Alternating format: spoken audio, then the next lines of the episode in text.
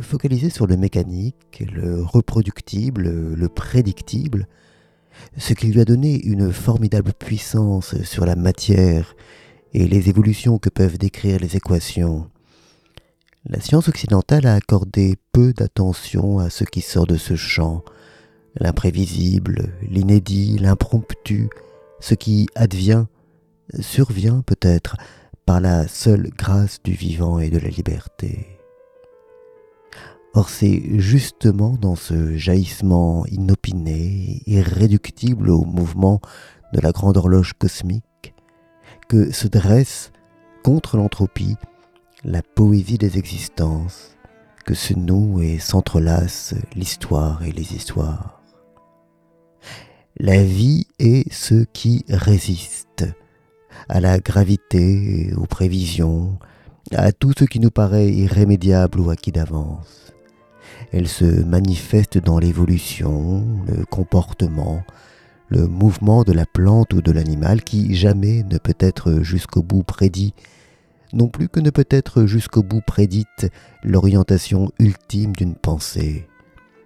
La vie est ce qui à chaque instant peut surprendre dans l'exercice de sa liberté.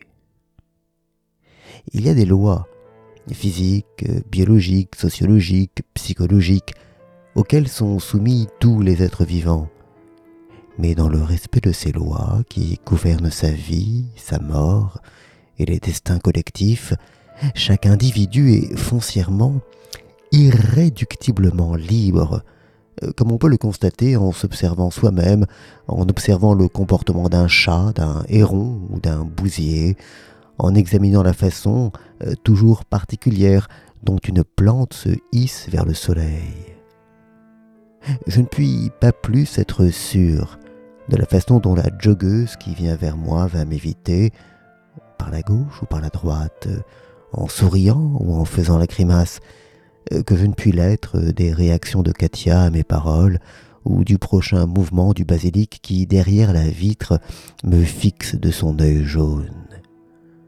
Dans les trois cas, je peux probabiliser, en tenant compte de mon expérience et de divers paramètres, mais sans que jamais cette probabilité ne se mue en certitude. À chaque instant, la vie suscite de l'inédit, rendant caduques nos scénarios et créant de nouveaux possibles qui n'avaient pas été envisagés.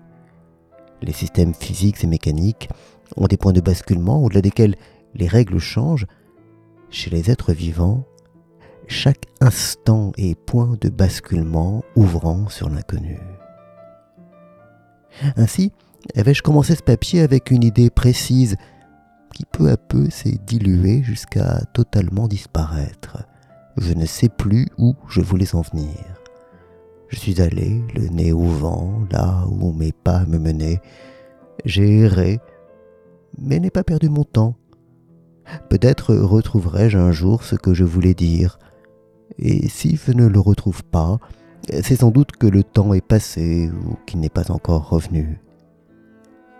Car l'important, la poésie du monde et le sel de la vie, n'est pas dans ce qui demeure, mais dans ce qui advient ou peut-être survient.